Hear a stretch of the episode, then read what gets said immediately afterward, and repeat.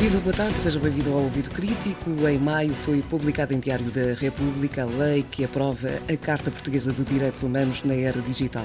Esta carta, que entra em vigor já em julho, estabelece uma série de direitos, liberdades e garantias dos cidadãos portugueses no ciberespaço.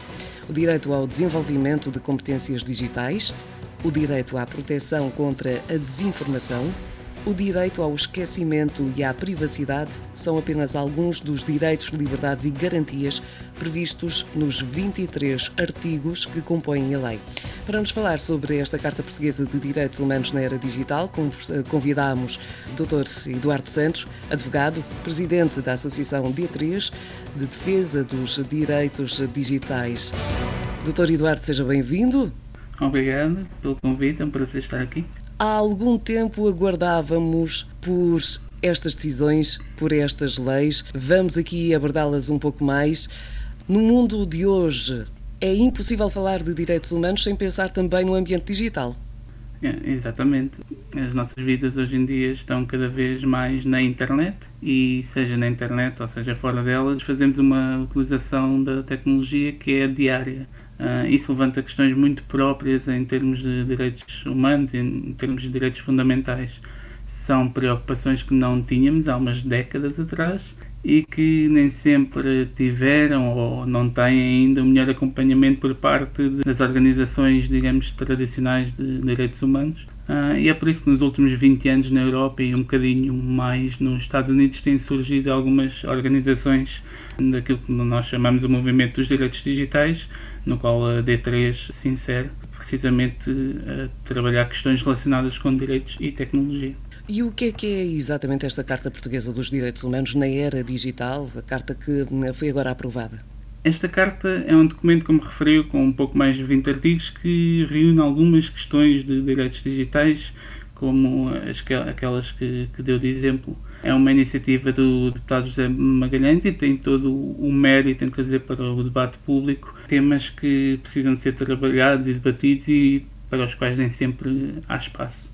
A carta surge, uh, por aquilo que percebo, mais num plano que aponta para o ideal, ou seja, aquilo que todos os seres humanos deveriam ter direito no mundo online, como acontece de resto na Declaração Universal dos Direitos Humanos, ou terá um impacto diferente na vida dos cidadãos? Portanto, ficamos aqui pela ideologia ou pelo concreto? Como o próprio nome já, já indicia, não é? Trata-se de, de, uma carta, o que não é assim muito comum numa lei. E portanto, sim, tem um caráter assim muito proclamativo e não concretiza as coisas no, no detalhe, não é?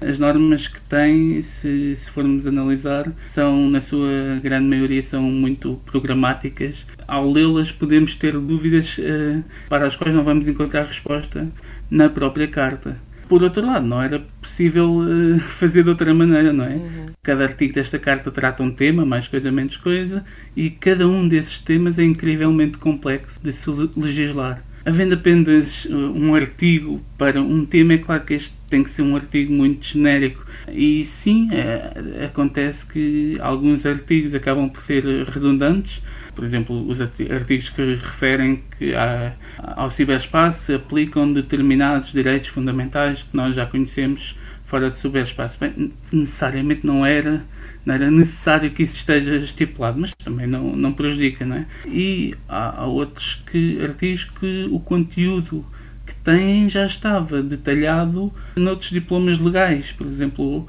o Regulamento Geral de Proteção de Dados, que é um tema bastante complexo. A proteção de dados também está abrangida por esta carta, mas naturalmente que não vai dizer nada que já não estivesse no, no Regulamento Geral de Proteção de Dados. De dados. E outros artigos também recorrem ao que os juristas chamam de conceitos indeterminados, ou seja, conceitos que são bastante subjetivos e nós, ao lermos a norma, surgem imediatamente perguntas, eh, às vezes mais do que respostas, e, ou é, como acabei de dar de exemplo, ou essas respostas já existem noutros diplomas, ou para as quais, eh, quando aconteça que ainda não existem, ainda, ainda terão de ser criadas, quer por uma legislação específica ou por regulamentação. Para dar um exemplo, para não ficar demasiado abstrato, fala-se de uma utilização responsável do ciberespaço. E é natural que a pessoa fique imediatamente com a dúvida o que é que é uma utilização responsável, não é? E como é que vamos densificar este conceito e que consequências é que isso vai ter para a norma. Portanto, pode ser considerado um primeiro pequeno passo né, para um maior trabalho em termos de legislação neste aspecto do ciberespaço. Sim, no, no fundo tem uma natureza congregadora, tem o mérito de trazer, tentar agregar estes temas, mas lá está, é, isto é algo que é inerente à, à própria natureza de, de documentos, que é uma carta de direitos, portanto é até expectável e até certo ponto inevitável que isso aconteça, embora seja uma das críticas mais comuns que temos lido ao documento. Nós, há uma expressão que é o, diabo está nos detalhes, não é? Uh, e o problema aqui neste tipo de documentos é não termos os detalhes. E é por isso que é também muito difícil fazer uma crítica definitiva ao documento. Há lá coisas que nós temos, teríamos críticas a fazer ou suscitam-nos alguns receios de o que é que significa a sua concretização uh, prática mas, eh, quer dizer, é, é, sempre incontornável que isso aconteça. Eduardo Santos é presidente da Associação 3D. Esta associação bate-se pela defesa dos direitos fundamentais no contexto digital desde 2017. A carta corresponde às reivindicações da associação ou ainda há muito a fazer neste âmbito? Eu diria que ainda há bastante a fazer. Um, uma carta de, direito, de direitos fundamentais na era digital para além dos problemas que já referimos, tem outro que é o que é que entra e o que é que fica de fora. Não um problema absoluto, porque a carta não visa esgotar eh, os direitos, não é uma lista exaustiva do que é que conta e o que é que não conta. Não é por algo ficar fora da carta que deixa de ser um tema de direitos uh, digitais. Eh, naturalmente, se fôssemos nós a fazer uma carta, teríamos uh, posto outros temas e retirado alguns, teríamos feito outras opções e seria um documento bastante diferente. Nós tivemos a oportunidade de contribuir para, para esta carta numa audiência pública que decorreu no, na Assembleia da República. Fizemos algumas sugestões para melhorar a redação dos artigos, algumas foram incorporadas no texto, outras não foram, mas consideramos que, por outro lado, também não houve muita massa crítica que acompanhasse uh, esta iniciativa, quer de outros partidos, quer da academia e mesmo da própria eh, sociedade civil, e aqui contra, contra mim falo, porque temos uma, uma sociedade civil nesta área que tem muita falta de recursos, vive um pouco do ar e do voluntariado de, de algumas pessoas. Portanto, eh, eu não creio que sairá daqui algo devido a essa ausência de massa crítica e participação da academia, principalmente, não creio que sairá algo com um impacto parecido ao que teve, por exemplo, o Marco Civil da Internet há uns anos no Brasil, que foi um documento com importância histórica. Eu diria que é capaz de não ser um documento a esse nível, com uma grande importância histórica, que, que os seus autores certamente gostariam que tivesse, mas também me parece que está longe de ser o desastre que, que, já, que já vi ser uh, apontado por alguma crítica. Portanto, usando uma expressão em inglês, baby steps neste, neste patamar.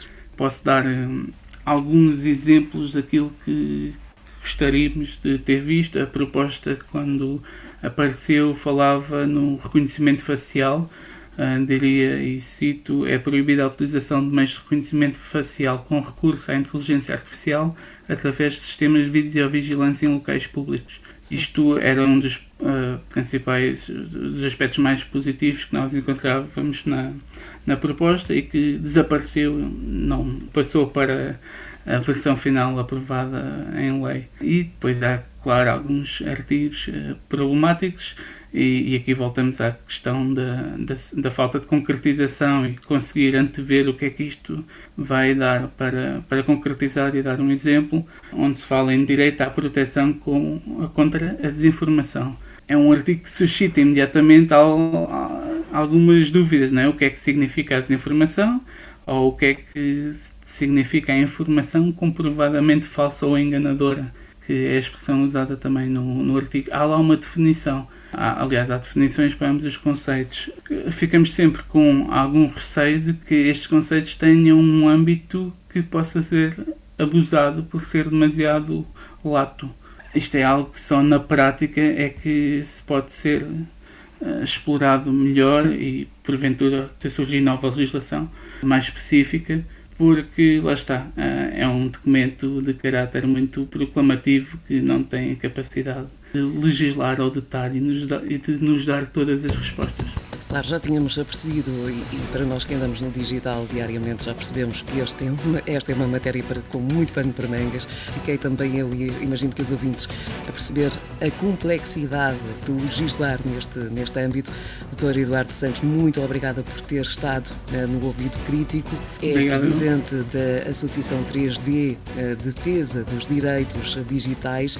Falou-nos então da Carta Portuguesa de Direitos Humanos na Era Digital, esta carta que foi uh, aprovada e se a quiser consultar está presente no site do Milobs, em milobs.pt. O Ouvido Crítico é um programa de educação para os média da Antena 1 e do Milobs, Observatório sobre Média, Informação e Literacia do Centro de Estudos de Comunicação e Sociedade da Universidade do Minho e está de volta na próxima semana.